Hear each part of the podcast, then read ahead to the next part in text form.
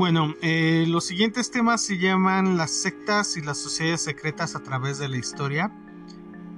Eh, vamos a empezar por magos. Darío, rey de los reyes, soberano de los países donde se hablan todos los idiomas, hijo de la Istape Aquemeneida, construyó esta casa. Tal, tal, es la inscripción que aún hoy se lee en la puerta, que da acceso a las ruinas de Persépolis, el palacio de las Sasánidas, la ruina más venerable que nos ha legado la antigüedad. En efecto, Persia, el pueblo de los iranios, donde florecieron los cabices y los ciros, había de dejar huellas de su grandeza, superior a la de Egipto y a la de toda aquella serie de civilizaciones que tuvieron su cuna y su esfera de desarrollo en el Oriente. Persia, pues, verdadera maestra y guía de la humanidad en el terreno de las tradiciones y de las concepciones religiosas, ha de ser la primera donde acude el investigador e historiador en busca de datos para esbozar el proceso de la génesis religiosa en su relación con los fenómenos sociales que ha tenido lugar en el decurso de las edades. Eh, da base en lo antiguo el nombre Persia a la región situada al occidente de, del Asia, limitada al norte por la cordillera del Cáucaso, el mar Caspio, y Partia al este por los montes de la India y al sur por el mar Eritreo, el Golfo Pérsico y la Arabia al oeste por el desierto de Libia, el Mediterráneo, el mar Egeo y el Ponto Exunio. La Persia estaba dividida en dos partes por el río Éufrates, situada a la una del occidente de aquel río, comprendía la península del Asia Menor, la Siria, la Fenicia y el Egipto. La otra abrazaba todas las comarcas enclavadas entre el Éufrates y el Indo. Las más famosas ciudades del imperio persa eran Persépolis, Susa y Akbatana, ricas a las tres en ruinas, eh, que revelan la grandeza de los monumentos que poseían los palacios de la Persépolis, fueron obra de Darío y de Jerjes. Sus ruinas permiten hacer una reconstrucción bastante compleja de las formas principales de la arquitectura aquemenida. Los palacios de Sura empezaron en riquezas a los de Persépolis. Persia fue gobernada por reyes, el primero de los cuales fue Kodarlakomor, eh, pero llegó al apogeo de su grandeza en tiempo de Cambises, en el siglo VI antes de la era cristiana. Siguieron luego Darío, Jerjes, Alejandro Magno y los sasánidas, hasta que cayó en poder de los califas del oriente. La secta al parecer más antigua que en aquel pueblo se registra es la de los magos. Da base eh, este nombre a los sacerdotes, los cuales formaban no solamente una secta o religión, sino también una especie de entidad gobernativa, por lo cual, aún en las más vulgares tradiciones del cristianismo, su nombre es sinónimo de reyes, aludiendo quizás a la soberanía de la ciencia, la cual ya en aquellas remotas edades colocaba el nombre culto entre la verdadera aristocracia, su reinado pontifical, es según el de algunos autores anterior a las dinastías de Asiria Media, Aristóteles afirma que fue anterior a la fundación del imperio de Egipto. Actualmente empero más para dar alguna unidad al cómputo histórico, porque existía algún fundamento de irrefragable autenticidad. La mayor parte de los histógrafos ponen a la época de la creación de esta secta de 5.000 años antes de la guerra de Troya. Su fundador, Zoroastro, fue un gran filósofo oriental, cuyas doctrinas, así como su misma existencia, se han puesto en tela de juicio, aunque hoy la crítica está eh, constante de que fue un ser real. El célebre oriental Hauck, en su famosa obra Diegfang Gatas, dice en su síntesis lo siguiente: Zoroastro fue un reformador religioso del Irán que vivió hace el año 2000, 2200 antes de Jesucristo, hijo de una familia sacerdotal que ejercía al mismo tiempo las funciones de judicatura.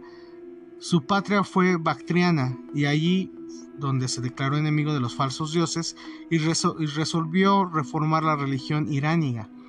De esta conservó los genios o espíritus buenos y procuró espiritualizar, transformar todos los antiguos dioses en, malos espíritus, para impresionar a sus oyentes y secuaces fingiéndose enviado del cielo y favorecido con sus celestiales comunicaciones como el Ser Supremo, que le había eh, revelado su doctrina, sus enseñanzas son resultado de un profundo estudio y meditación. Según él, todo cuanto se ofrece la observación del hombre debe referirse a dos fuerzas ordinarias, que en calidad de no producirlas se oponen a todo lo demás producido, pero que desde el punto de vista de la actividad son diametralmente opuestas la una a la otra. Son el ser y el no ser, el principio y el fin. El ser es la vida, how. La realidad, la verdad, hasha. Y el bien, el no ser es la muerte y la falsedad, drux. Y el mal. A estos conceptos el sabio profesor de Múnich añadiremos en gracia de la claridad que el ser o el principio del bien es Hormus, mientras que el principio del mal es Arriman. Tales son los personajes o divinidades más salientes del zoroastraísmo, religión que tiene también los nombres del parsismo, mazdeísmo o magismo. Según esta creencia, la creencia del mundo debió empezar por medio de la emanación. La primera emanación de lo eterno fue la luz, de donde salió el rey de la luz, Ormus. Por medio de la palabra, Ormus creó el, puro mundo, del cual es conservador y juez. Ormus es un ser sagrado celestial al conocimiento de inteligencia personificados. Ormus, el primogénito del tiempo sin límites, empezó creando su imagen y semejanza a seis genios o espíritus llamados Amashapans, que rodean su trono y son sus mensajeros para los espíritus inferiores y los hombres siendo para los mismos.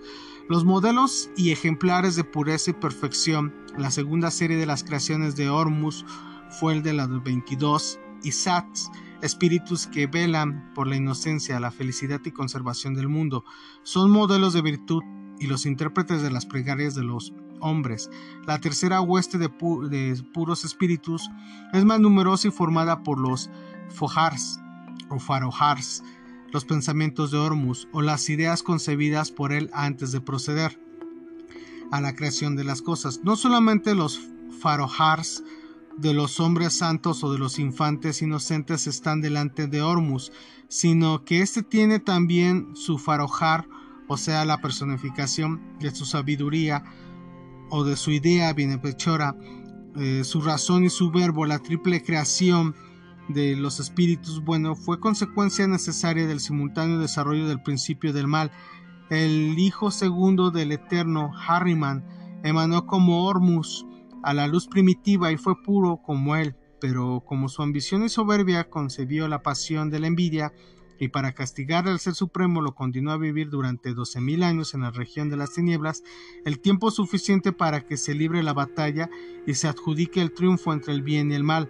Pero Arriman creó a su vez un sinnúmero de espíritus malos, los cuales llenan la tierra de miseria, malestar y pecado. Los malos espíritus son la impureza, impureza, perdón, la violencia, la codicia y la crueldad. Los demonios del frío, del hambre, de la pobreza, de la esterilidad e ignorancia, y el más perezoso de todos, Petash, el demonio de la calumnia. Hormus, después de un reinado de tres mil años, crió el mundo material o físico en seis etapas o periodos de tiempo en el mismo orden que lo leeremos en el Génesis, dando existencia primero a la luz terrena, no se confundan con la celestial, el agua a la tierra, a las plantas, a los animales y al hombre. Harriman asistió a la creación de la tierra y el agua, porque las tinieblas tenían estos elementos invadidos.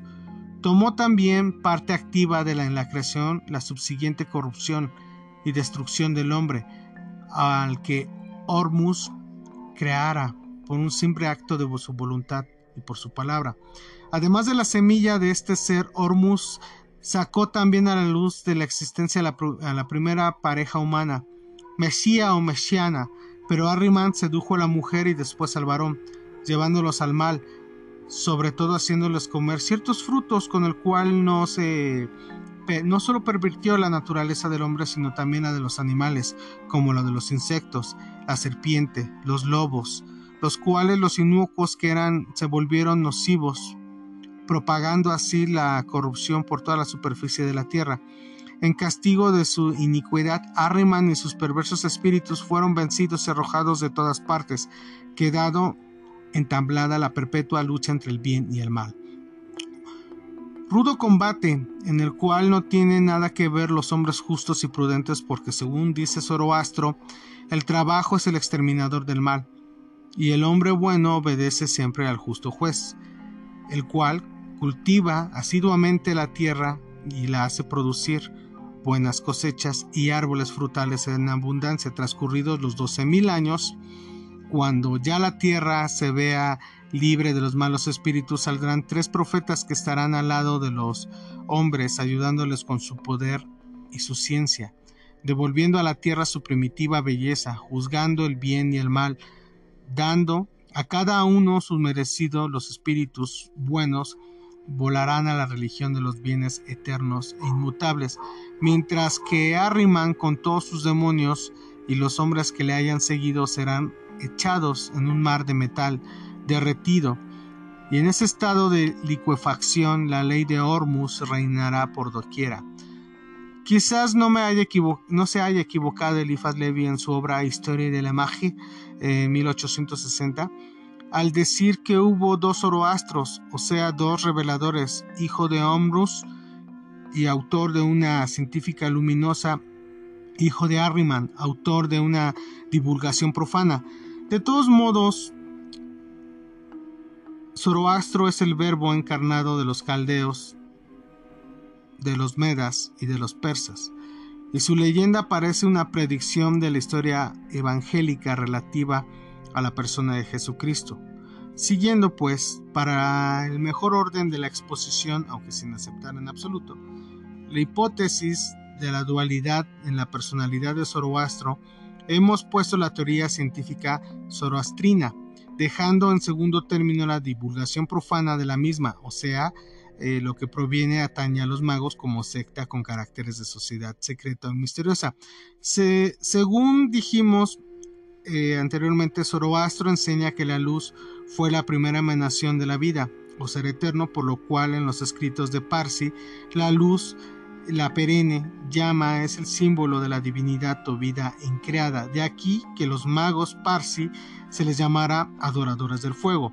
A esta ciencia del fuego, que era el gran arcano de los magos, se refiere casi a todos los símbolos asirios. En todas partes se encuentra el encantador que hiere al león y juega con las serpientes.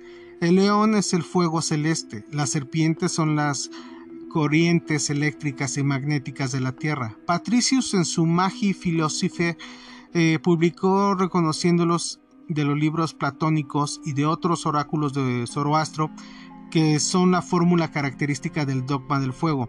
En todos ellos se ve la gran fuerza espiritual que se atribuye al fuego o la luz, que en aquella teoría es el mismo identificada con la fuerza de la voluntad humana.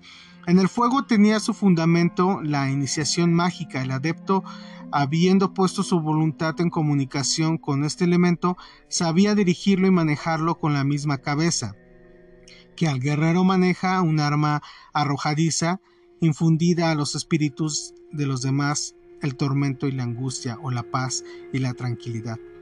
Comunicándose a distancia con los demás adeptos, poseía finalmente aquella fuerza que se representa por el león celeste, esto es lo que significan las grandes figuras asirias, que llevan debajo de brazo leones domados.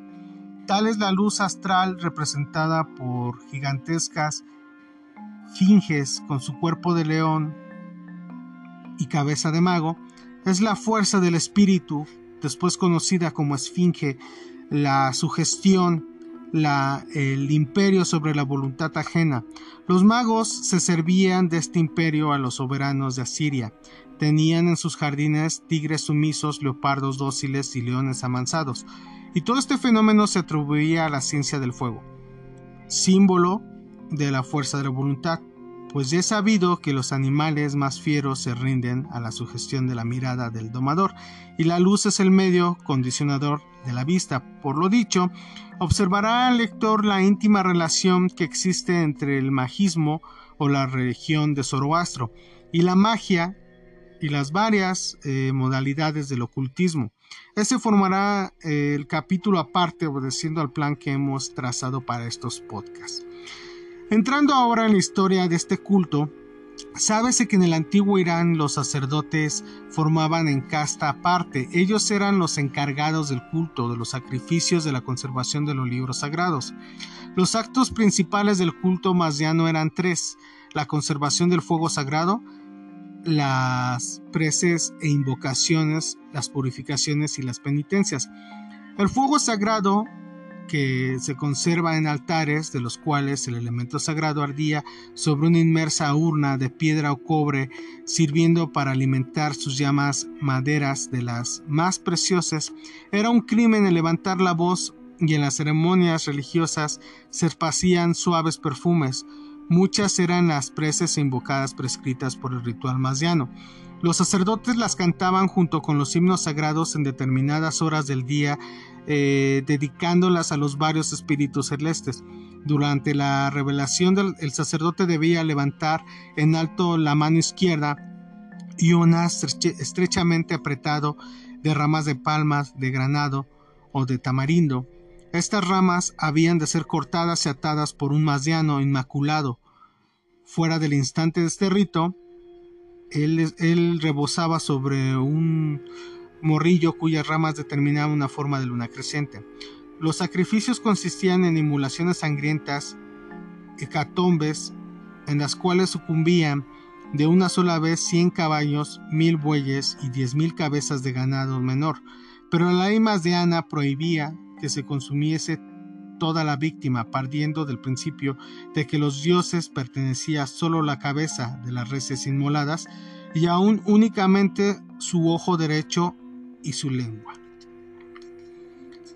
Las ofrendas consistían en panes, carnes, granos, flores y frutos, perfumes y vestidos para los sacerdotes. Una de las ofrendas más características eran las ramas del árbol llamado Homa, planta de tallo nudoso y flor amarilla que crece en los montes del Irán. Su jugo extraído de la manera que presidían las ceremonias de la ley constituía la ofrenda más grande que se podía dedicar a los espíritus celestes, suponiendo que reanimaban sus fuerzas y les proporcionaban una mayor felicidad para exprimir el juego del Homa. Se cortaban sus ramas en pequeñísimas partes se los rociaba con agua pura y después se le machacaba en, una, en un almirez consagrado. Este uso exclusivamente para eh, clarificar este jugo se le hacía pasar por un filtro de pelo de vaca, yendo a parar a un receptáculo compuesto de determinado número de vasos sagrados. Tomaba entonces el yautar con su mano derecha, uno de los vasos eh, acercabalo el altar elevado hacia el cielo, y bebía parte del mismo destinado el resto para los demás sacerdotes y para ser derramado sobre el altar del fuego. La ley de Zoroastro prescribe la expiación de las faltas por medio de penitencias eh, consistentes en actos de virtud y en penas aflictivas. Algunas faltas, su, reputación y se reputaban inexplicables para encerrar suma gravedad moral. Tales eran la sodomía, el trato frecuente con las cortesanas o la polución voluntaria. Otras faltas había para cuya explicación y expiación solo era posible con la muerte. Estas, uno, En primer grado, llevar a cuestas un solo individuo, un cadáver. Dos, ejercer las ceremonias de la purificación sin estar investido en las facultades necesarias. 3.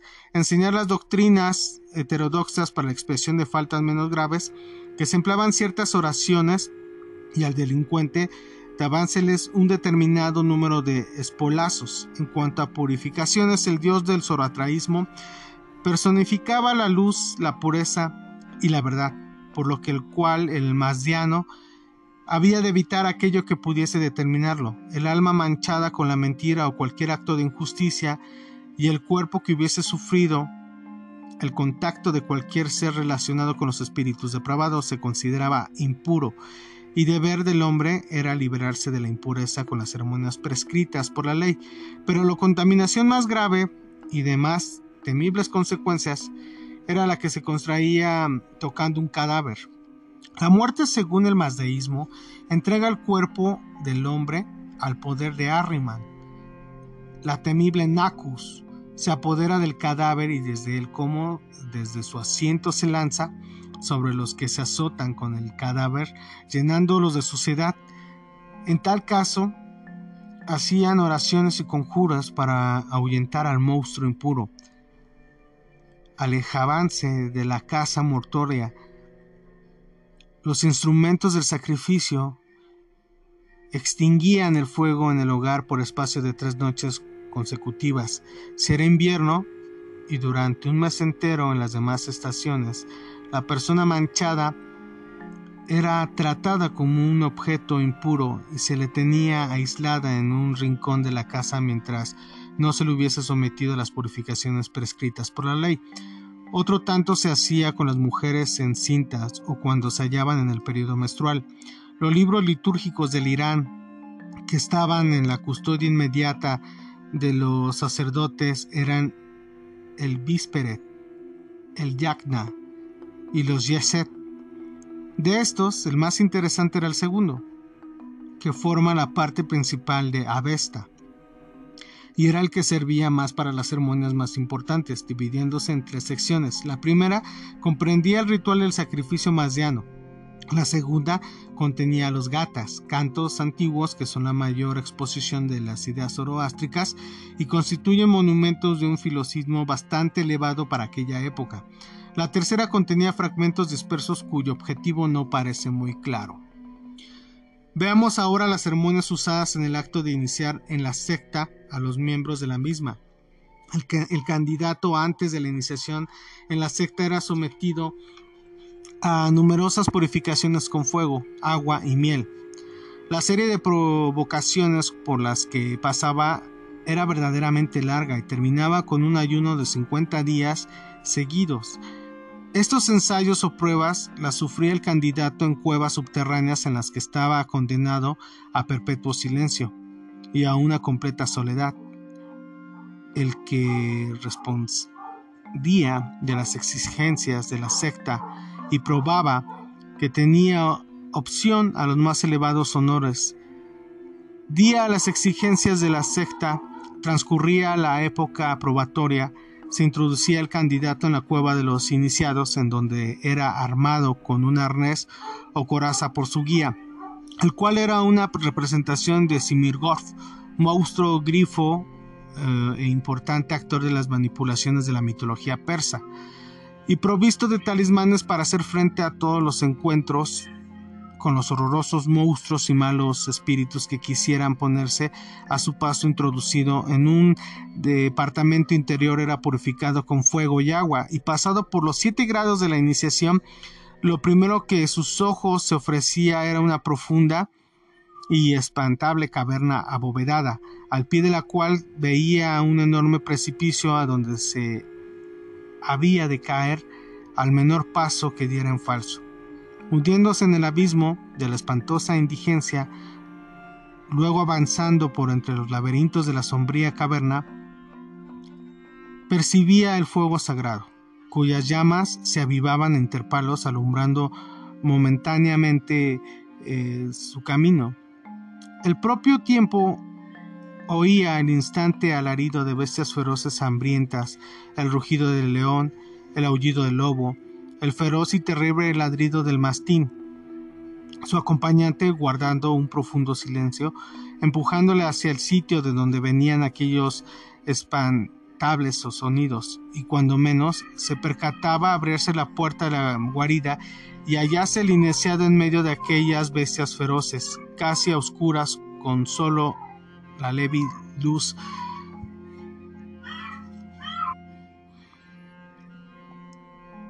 Una mortecina lámpara inmediatamente era agredido por los iniciados, que en forma de leones, tigres, lobos, grifos y otros monstruos animales acechaban sobre él. Escampando eh, difícilmente de sus garras, sano y salvo paseaba de ahí a otra caverna tenebrosa, en donde atronaba a sus oídos el terrible fragor del trueno y hería a sus ojos el continuo vibrar del rayo y el relámpago, a cuyos siniestros resplandores distinguía los horripilantes visajes de los espíritus vengadores que celebraban con macabra muestra de satisfacción la llegada del iniciado a sus antros inhospitalitorios. Perdón. Para aliviar en alguna manera el cansancio del neófito, se le conducía a otro departamento, en donde su oído era creado con melodiosos acordes de su música y su olfato, con el aroma de los más exitosos y ah, perdón, exquisitos perfumes. Se me trabaló la lengua.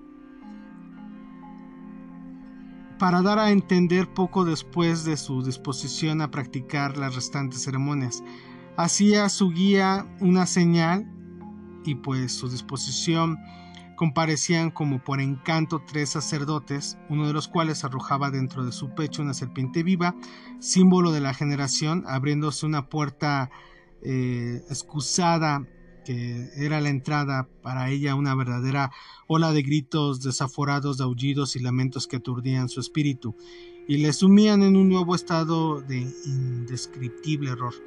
Al volver su espantada vista hacia el sitio del cual tan desgarradores gritos procedían, se le presentaban una desgarradora escena de los tormentos que sufren los condenados en el Averno.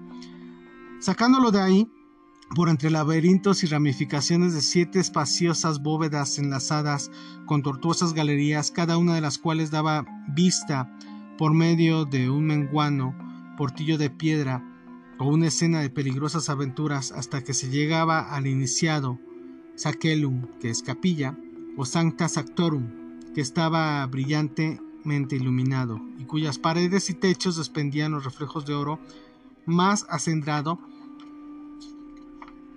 y más ricas piedras preciosas. Ahí estaba el archimago o jefe de la secta, sentado en la parte de oriente en un trono brillante de oro con su cabeza con una gran corona, eh, una rica diadema entrelazada con ramas de mitro y mirto, visto con una túnica de un azul resplandeciente rodeado de una asamblea de ministros y dispensadoras de los sagrados misterios. Estos recibían al neófito con grandes agasajos y después de tomarle los consiguientes juramentos para guardar el secreto sobre los ritos de Zoroastro, se le confiaban a las sagradas palabras, la primera y más importante de las cuales era Tatectrix, o el nombre de Dios. Tatectrix de Pitágoras era el análogo al tetragramatón judaico o nombre de Dios. En cinco letras, el número 4 era tenido por el más perfecto porque en las cuatro primeras propiedades de la naturaleza se comprende todo lo demás. Además, los cuatro primeros números sumados entre sí forman la década después de todo lo simple repetición. Hoy en día ya no quedan en Persia más que unas reminiscencias de la antigua religión mazdiana, un pasaje de Flandín nos muestra el precario estado de la misma en el imperio de Shah. En uno de los viajes de Persia recorriendo las ruinas observé que dos ancianos eh, de venerable aspecto avanzaban lentamente y con cautela hacia la colina, cuyo pie me servía de teatro de mis exploraciones eh, me oculté detrás del ángulo de una roca y vi cómo se paraban en una elevación que dominaba la planicie y cómo colocaban en una tierra unas piedras cuadradas que uno de ellos traía oculta entre los pliegues de sus vestidos. Sobre este informe pedestal colocaron aquellos misteriosos personajes algunas ramas secas y después, haciendo brotar una chispa de pedernal, prendieron fuego. Posteriormente, postrándose de cara al oriente, y recitaron en voz baja unas oraciones mientras duró la llama. Eran los últimos vestigios de aquella religión poderosa que los monarcas sasádidas habían querido imponer al oriente. En el siguiente capítulo vamos a platicar de los mitriáricos y cómo es que se fundó esta secta y también es interesante ver cómo el, imperio romano surgió de, este fuego de los adoradores del fuego que posteriormente se los vamos a ir a platicar. Si vieron que me pausé un poquito la narrativa del libro es porque el autor de este libro es español y en algunas palabras utilizan su español de España que es asquerosamente horrendo. No me gusta, aborrezco España en toda la extensión de mi palabra y a su gente por lo que nos hicieron en nuestra nación. Pero bueno, la intención de estos podcasts es acabar con todas estas falacias y todos esos chaquetas mentales que se hace la gente y aquellas órdenes y grupitos que andan por allá afuera engañando realmente a la gente. Eh, la intención es quitarles la venda de los ojos, que ustedes aprendan, que aprendamos juntos y que nos demos cuenta que no es como realmente las cosas son como la iglesia y Hollywood se lo ha hecho creer a la gente, ¿no? Eh, y es interesante ver todo este paralelismo cultural, como en todas las culturas eh, la creación o el génesis es exactamente igual, simplemente le cambian el nombre a sus dioses y a sus deidades, pero es exactamente lo mismo. Mi nombre es Ilich Luna, bienvenido 2023 y arrancamos este tema de sociedades secretas y sectas a lo largo de la historia. Vamos a hablar de todas, todas las culturas, así pequeños podcasts. Ahorita tardamos casi 31 minutos por mi pequeño monólogo. Mi nombre es Ilich Luna. Si te gustan estos podcasts, recomiéndalos. Y si no te gustan, pues no hagas nada. Si es sencillo. Hasta pronto.